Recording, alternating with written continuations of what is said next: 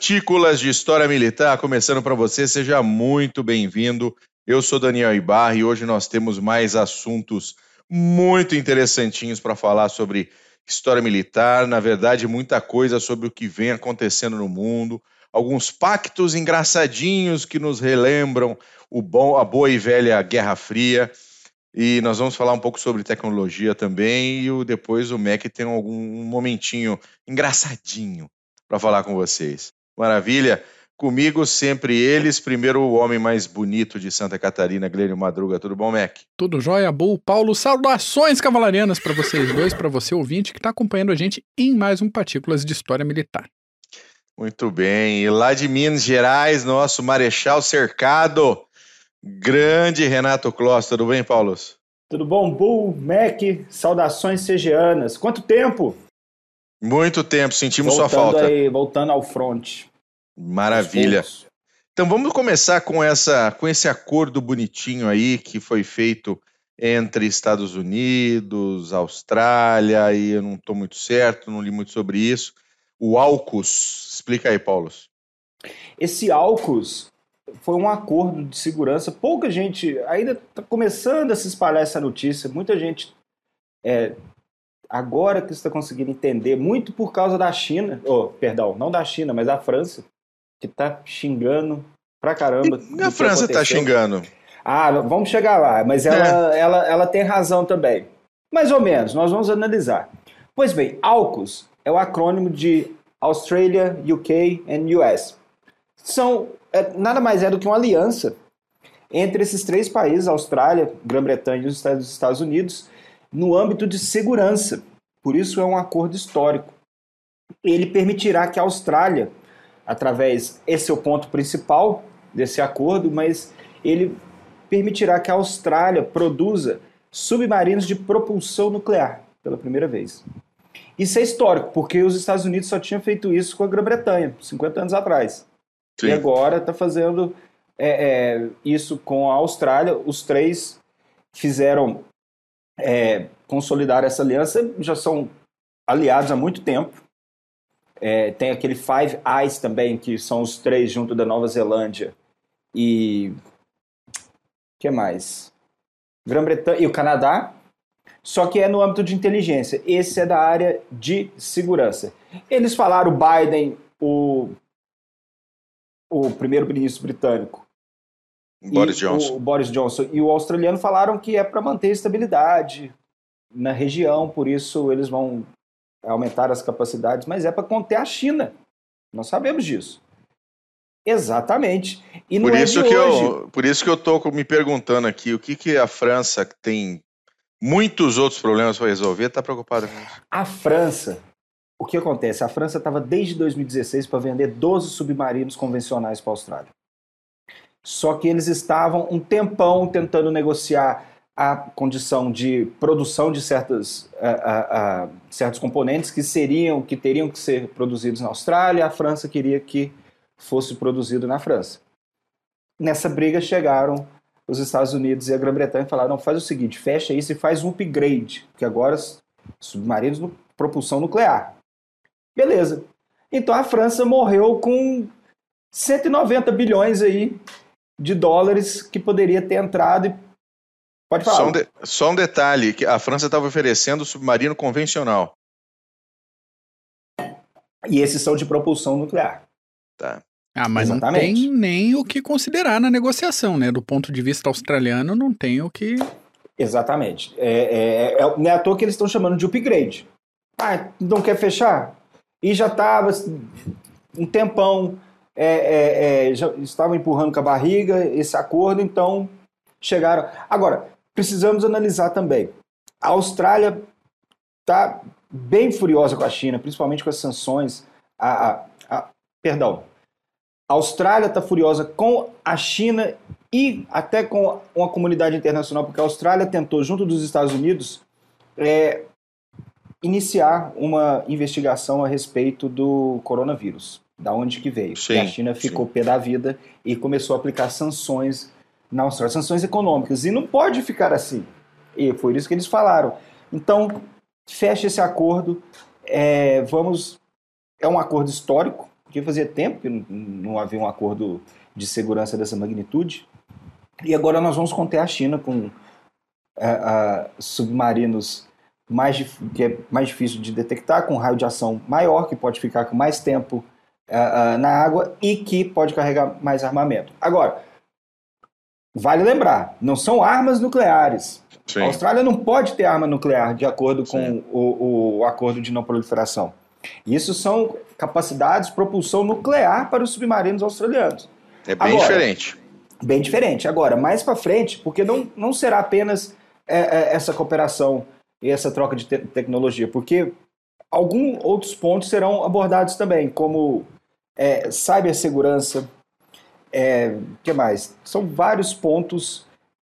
Acredito que seja cibersegurança e tecnologia quântica, por isso que eu estava esquecendo, tecnologia quântica. Então, vão abordar essa área, só que mais para frente, o que impede, por exemplo, que possa impedir da Austrália,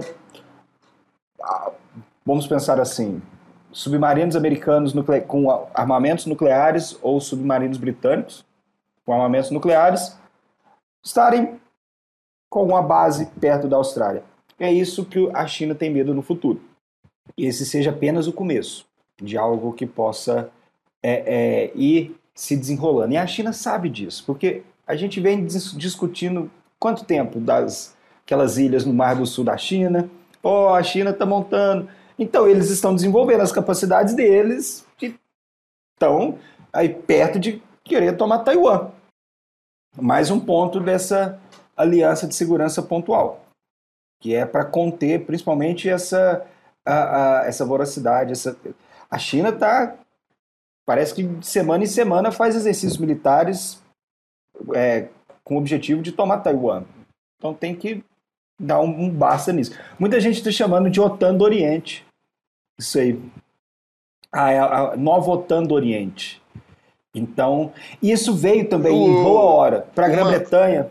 Oi? Uma pergunta: o Japão não, não, não entrou nessa, nessa jogadinha também, não, cara? Porque não.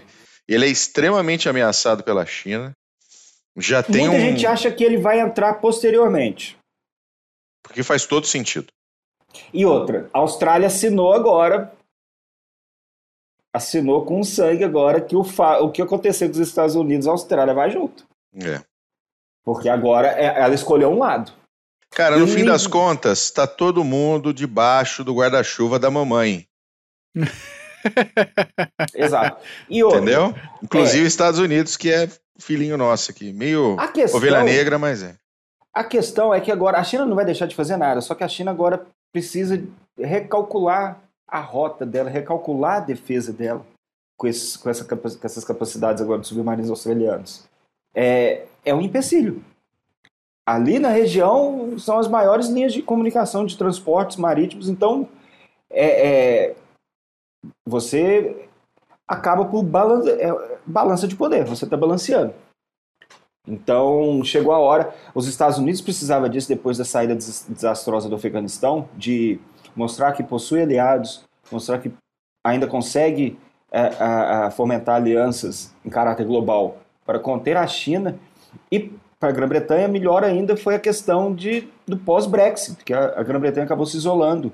Então agora ela está mostrando que, olha, eu ainda sou um player global, eu formo alianças e eu tenho a, a vontade de atuar nessa área da segurança internacional, principalmente na região do Pacífico. Então veio bem a calhar. Agora a França está pé da vida, por causa dos submarinos, e a China também está pé da vida, mas a China entende que isso, ela apenas falou que a mentalidade da Guerra Fria, novamente. É claro, provocado por ela mesma. Exato. Isso é provocado é apenas tentar mesma. conter, é uma contenção da China, das capacidades chinesas, do expansionismo chinês. Então você possui capacidades agora que possa a, a, atrapalhar a tomada dos objetivos da China. Então ela precisa recalcular a rota dela nessa parte de defesa. Mas, ponto, eu acredito que ponto os Estados Unidos, porque meio que desenharam na areia um, uma linha, um né? caminho, uma linha agora e falaram, olha, não pode passar isso aqui, porque nós estamos de olho. A China, lógico, ela não vai deixar de fazer nada. Mas ela sabe também que ela não está livre, solta fazendo o que quiser. E a China agora deve estar tá fazendo conta de tempo, né? Quanto tempo ela tem para agir para fazer alguma coisa antes que tenha condição de resposta partindo da Austrália, esse tipo de. de é, é, assim, de, militarmente, a China há muito tempo ela consegue passar o rodo por cima de Taiwan sem, sem qualquer problema. Uh, apesar de toda a capacidade de defesa taiwanesa, que é muito grande, não, não se enganem, só porque a ilha é pequenininha. Se a China fosse tomar Taiwan, ia sangrar muito. Mas o, o, que se, o que se desenhava era uma Taiwan enfraquecida pelo enfraquecimento dos Estados Unidos em toda a esfera global, militar, de poder efetivamente projetar força. A saída do Afeganistão foi um negócio assim desastroso, fora do comum. Ah, o pessoal fala muito aí de, de, de Vietnã, mas não tem nada a ver uma coisa com a outra. Vai estudar Vietnã porque não tem uma coisa nada a ver com a outra, é só, só a, a fotinho do helicóptero lá descendo na embaixada, só isso que tem igual. Mas uh, isso é efetivamente uma resposta estratégica muito forte dos Estados Unidos, acho que do, do, do mundo ocidental em si, e a França que se foda, as usual. Eles vão acomodar a França. Eles vão acabar acomodando. Vão, eles vão acabar acomodando a França, porque a França, ela, ela porra, a, a, França se ferrou, para não falar palavrão. Não desmonetizar aí, não, se ferrou. Eu, eu, eu, a França é, se ferrou. Se ferrou. Porra, 190 bilhões, ah, você não vai fechar? Aí do outro dia. Eles estão tão pé da vida que ia ter uma festa agora nos Estados Unidos, esse ano, do é, 250 anos, se eu não me engano, da Aliança Americana-Francesa. Não, acabou. Não vai ter essa festa em Washington mais. Mandaram de volta o embaixador da França em Washington. Volta. É. É, ficar fazendo coração doce é. aí, é, os negócios não esperam, né? É. Não, de Times jeito money. nenhum. Times money. É o jeito. Jeito nenhum, muito bom. Uh, mais algum ponto sobre esse assunto, meu querido? Não, só isso. Vamos ver o desenrolar agora a, na questão da França, como que eles vão acomodar a França nessa aliança aí, até que a, a França. A Grã-Bretanha ainda tem muito uh, objetivos estratégicos ali no Pacífico. Não acredito que a França tenha, mas ela vai querer também fazer parte da jogada. E é sempre bom, mais capacidades, mais. Sem dúvida. É número. Muito bom. Tá, e, e, tomando um pouquinho, né, pegando um pouco na esteira dessa, dessa aliança e também nas questões de tecnologias militares do futuro, uh, essa semana o secretário da Força Aérea, Frank Kendall, confirmou que existem hoje cinco bombardeiros stealth B-21 Raiders que estão sendo montados na planta da Força Aérea 42 lá em Palmdale, na Flórida. E, cara, essa é, é, um, é, um, é a nova geração de bombardeiros estratégicos americanos. Uh, ele é um bombardeiro que ele foi feito não só como bombardeiro, ou seja, ele é para reconhecimento, uh, uh, é para surveillance, vigilância, quase não veio a palavra em português. Então é para reconhecimento, vigilância, inteligência. Ele faz ataque, ele é um atacante multifunção.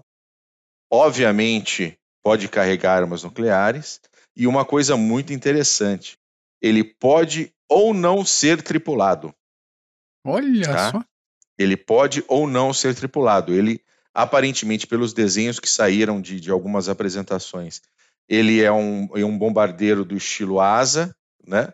assim como o B2, mas ele tem um outro tipo, um outro tipo de tecnologia stealth. E um deles é uma coisa muito interessante que eu estava lendo essa semana, que eles chamam de wing morphing.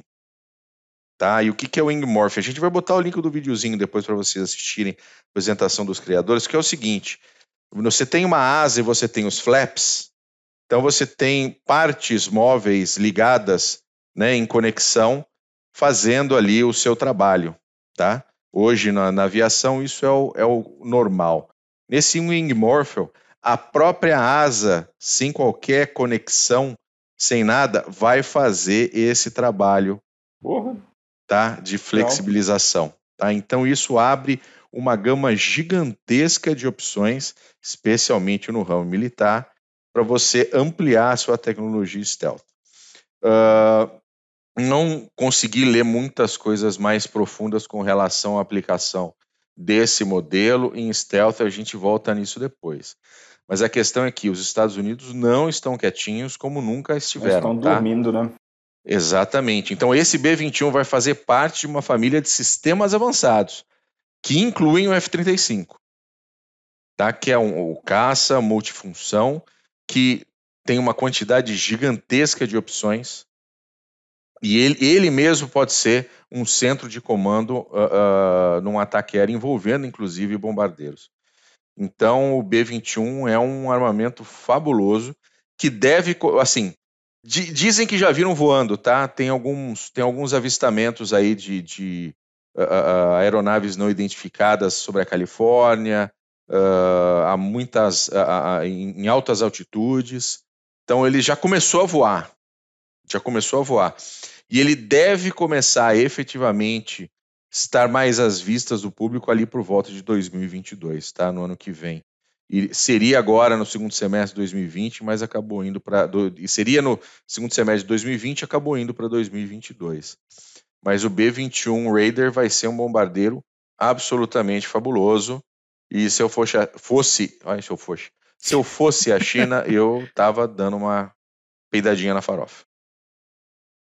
Já deve estar tá de olho aí, ó, para sem dúvida, sem dúvida a China está de olho, tentando obter toda e qualquer informação possível sobre, sobre as tecnologias, porque os Estados Unidos estão muito à frente em tecnologia stealth, uh, assim, muito, muito, muito à frente.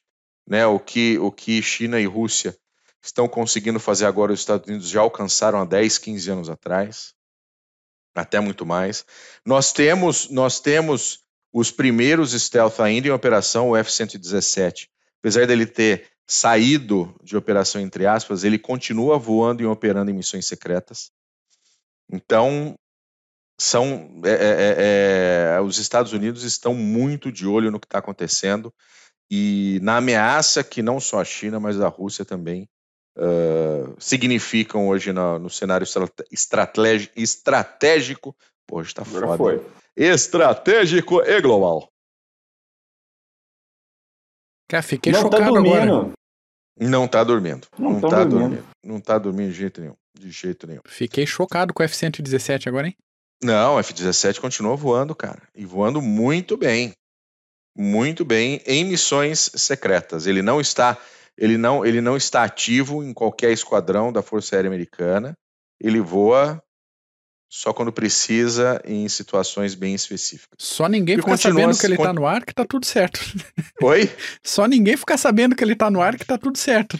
Não, cara, eu entendo que eu entendo que se ele está voando missões secretas, ele está conseguindo entrar em muito espaço aéreo sem ser identificado. Sim, sim. Né? Ó, todo mundo se lembra da Sérvia, todo mundo se lembra daquele caso da Sérvia durante a, a, a guerra do Kosovo, mas aquilo foi um igual acertar um tiro numa bolinha de tênis enquanto ela voa pela quadra. Uhum, uhum.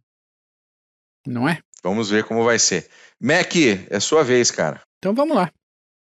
Vamos aliviar um pouco a tensão, né? Essa tensão de Guerra Fria, um negócio complicado, hein? Quem é militar, quem já foi militar, quem convive com militares, sabe que uma das habilidades, uma das primeiras habilidades adquiridas pelo militar em treinamento, isso em qualquer escala, curso de formação de, soldado, cabo, sargento, oficial, é o cara dormir onde e quando puder. E ele cai no sono com uma velocidade impressionante. É um negócio absurdo a capacidade que, um, que uma pessoa desenvolve para dormir.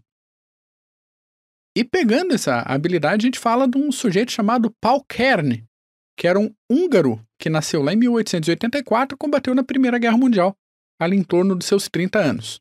Então, para situar o ouvinte, o avanço alemão ali em 1915 aconteceu em perseguição à retirada das tropas russas até que os russos fincaram pé e resolveram dar uma chapuletada depois ali com a, com a ofensiva Brusilov. Nesse contexto aí, algumas divisões húngaras chegaram a combater sob comando de generais como o Alexander von Liesingen, que comandava o exército sul nessa ofensiva, principalmente ali na região da Galícia, e os combates uh, subsequentes, e de um tal de Mackensen, que estava um pouquinho mais ao norte ali. Então tá, acontecia esse rolo e esses exércitos. Grande Mackensen, grande, grande cabeça Mackensen. de peru. é, esses exércitos e grupos de exército, às vezes chegava a ter tropa que falava cinco idiomas diferentes. para sentir a salada que era o negócio ali. Só para ajudar. É. Então, o Kern estava lá nesse rolo de combater os russos, ele estava sob comando do Linzingen, até que um russo deu um tiro na cabeça dele. Então, nenhuma novidade, um russo atirando na cabeça de alguém no fronte leste. Né? Acontece sempre. Então, crânio rachado, massa encefálica perdida, aquele negócio. E o Kern resolveu que ainda não era hora de ele morrer. Hoje não. Então ele foi levado para o hospital de Lemberg, acordou lá e não só sobreviveu ao, ao impacto, como se recuperou relativamente bem do ferimento. Relativamente bem por quê? Ele perdeu completamente a capacidade de dormir e a vontade oh, de dormir. Pois é, olhos arregalados aqui, porque dormir é bom, né, gente? É, e é essencial, assim. Tanto que a privação de sono é um tipo clássico de tortura, ou, é, como é que o pessoal fala? Técnicas aprimoradas de, de interrogatório você deixa o cara sem dormir lá, enfim. E mas o o Kern não só conviveu com isso, ele se adaptou a isso de uma forma que nunca ninguém tinha visto. Então ele tinha uma rotina constante de 24 horas ligado. Então ele trabalhava das 9 da manhã às 2 da tarde, lia das 2 às 6 e a partir das 7 até as 7 da manhã seguinte ele dava um rolê pelas casas noturnas, clubes. Chegava em casa, tomava um banho, trocava de roupa e segue pro trabalho nada acontece. Segundo, o próprio Ken, ele só precisava fechar os olhos uma hora por dia para não ter dor de cabeça, para descansar o nervo óptico. Mas ele, é, mas ele gostava de conversar nesse período que ele estava de olho fechado. Então, alguma especulação ali sobre. Ah, ele pelo menos dorme uma hora por dia? Não, não dorme. Ele tá falando com os outros, batendo papo, fazendo negócio, só tava de olhinho fechado ali para não, não ter enxaqueca. Então, a partir disso, ele foi submetido a diversos exame, exames, passou de país para país, médico nenhum é, conseguiu definir o que, que ele tinha. E a conclusão que se chegou na época é que a parte do cérebro que controla a função do sono e que justamente precisa do descanso do sono foi arrancada com o tiro. Então ele perdeu essa função geral do, do descanso. Então ele é nascido em 1884, tem lugares que falam que ele morreu em 1943, outros lugares falam que ele morreu em 1955. O fato é que o sujeito ficou pelo menos 28 anos sem dormir. Acordado. Então, Puta que eu pariu. Exatamente. É, eu não teria um termo melhor para definir não, uma não situação tem. dessa. Mamamia, minha Nossa Senhora, não, é puta que pariu mesmo. É, é. E a segunda situação aqui é quase um Notícias do Front, né? Para celebrar aqui o retorno do Paulus para para nossa equipe aqui de podcast. Eu, eu tô muito feliz com o retorno do Paulus. Eu não, com certeza. Né, eu tô muito contente. Ou, então a gente vai falar um pouquinho de filme. Tem um filme chamado Hotel Ruanda, filme de 2004, acho. Muito bom. Muito bom. Excelente. Se passa em 94, durante o genocídio de Ruanda, episódio que já temos um podcast aqui no CG sobre essa, essa situação. O protagonista do filme é um tal de Paul Rusesabagina. Sei lá se tá certa a pronúncia dele. Enfim, o Paul, que era gerente de um hotel chamado Hotel des Mille Collines. Pronúncia em francês belga, vai saber também. Acho que é Mil Colinas, alguma coisa assim. É, uma coisa assim. Enquanto a situação no genocídio se agravava, o hotel virou refúgio de gente que estava sendo perseguida o gerente do hotel, o Paul, era o Tu, era casado com uma Tutsi. Então ele também seria perseguido pela lógica da, das tropas e da, da milícia, mas o, esse gerente do hotel acaba comprando favores dos militares da milícia local, pagando pela segurança do hotel. Então, enfim. É um filmaço baseado em fatos e a história desse camarada ficou conhecida pelo mundo inteiro. Aí é, é realmente fato. A pessoa que inspirou o filme realmente ajudou a salvar mais de 1.200 pessoas, chegou a receber do Bush em 2005, acho, a Medalha Presidencial da Liberdade e acabou se mudando para a Bélgica com a esposa, com, fi com os filhos e com os sobrinhos também.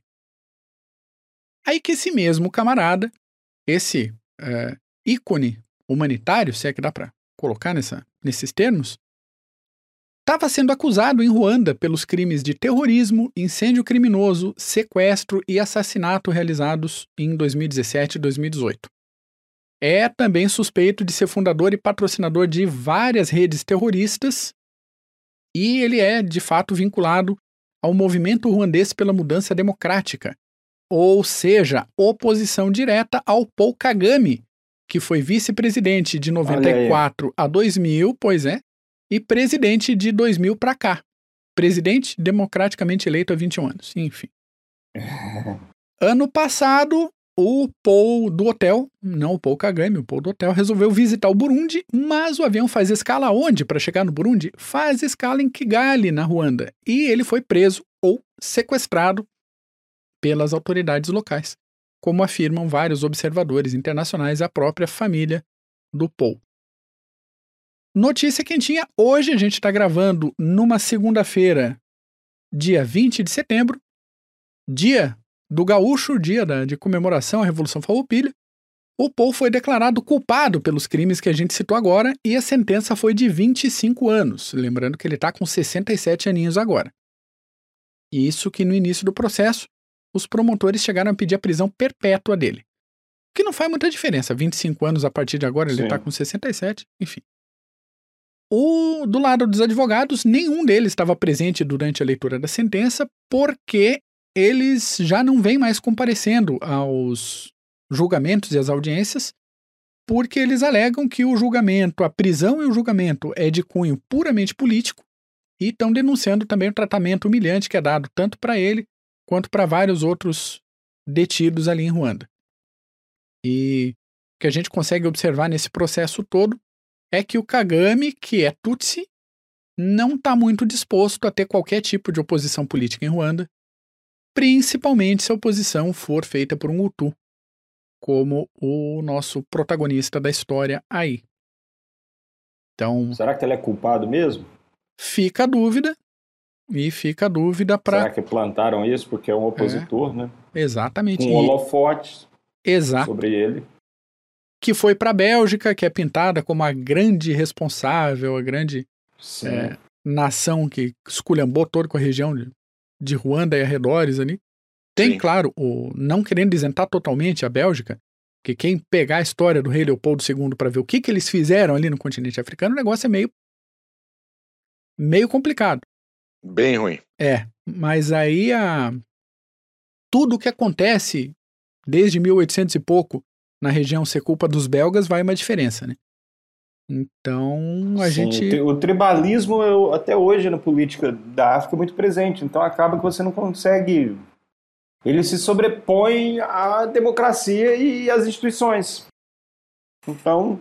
É isso aí. Qual é o problema da África hoje? É esse. Por isso que não tem. São poucos os países que é, possui né, instituições democráticas que funcionam. Muitas vezes ainda estão diretamente ligados à antiga metrópole, né? Sim. Ainda Se tem você, isso? Né, você, você, você vê a Argélia, você vê Marrocos ainda Angola. intimamente ligados à França, Angola, Portugal. Estão ainda intimamente ligados. Então aí existe ainda alguma uh, alguma estrutura que se sobrepõe ao tribalismo, mas fora isso. E assim, o, o tribalismo ele vai, ele vai mudando de acordo com a região africana. Né? Então, tem lugares realmente que não. Uh, não há o que fazer. Assim, assim como não havia muito o que fazer no Afeganistão. Exato. Que não podia exato. era sair daquele jeito e deixar o Talibã retomar. E é isso aí.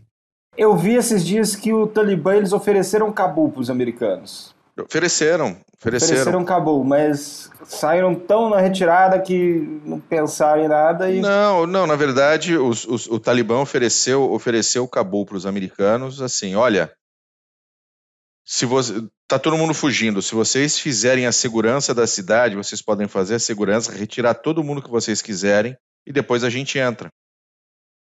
E os americanos disseram não, não, obrigado. E aí, e é, no momento que a cidade se tornou absolutamente sem estrutura, né, absolutamente sem, sem liderança, etc., Aí a, simplesmente o Talibã entrou para fazer esse processo, que já seria feito de alguma maneira. Então tem muita cagada aí, a gente ainda vai fazer esse CGQ sobre, sobre o Afeganistão e essa saída aí. Sim. Mas tem muita coisa ruim. Ainda tem americano lá. Ainda, se tem, ainda tem cidadão americano lá, ainda uhum. tem portador de green card para trás. Então tá bem feia a coisa. Muito bom. É isso, Mac? É isso, é isso que temos para hoje. Ótimo, então tá bom. Chegamos no fim. Pega aí, rapidinho, gostosinho, para você ouvir rapidinho no carro, enquanto você tá sem fazer nada em casa. Coisa linda para se atualizar, beleza? Paulo, meu querido, bem-vindo de volta a Game de novo. Obrigado, meus queridos. Muito bom, Mac. Valeu, valeu. Beijo para você, a gente se fala. Maravilha. Nos Obrigado, meu caro ouvinte ou meu caro telespectador. A gente volta logo, logo. Um abraço. Tchau. Falou!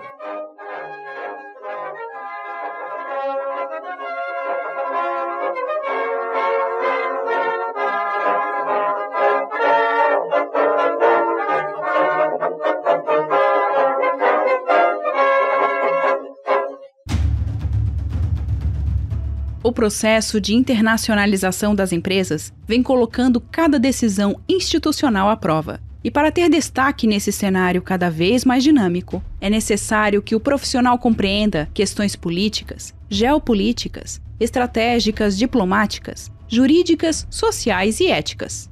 Nesse sentido, a Columbus, pós-graduação de alta performance, promove o curso de Relações Internacionais e Diplomacia Empresarial este curso é coordenado pelo professor Marco Túlio Delgobo Freitas e é voltado para profissionais que trabalham em um contexto internacional ou queiram atuar na área de relações internacionais.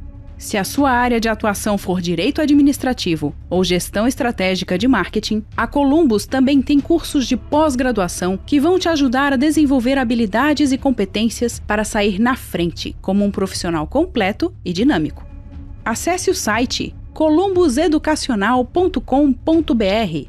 Informe que conheceu os cursos através do podcast Clube dos Generais e garanta 10% de desconto.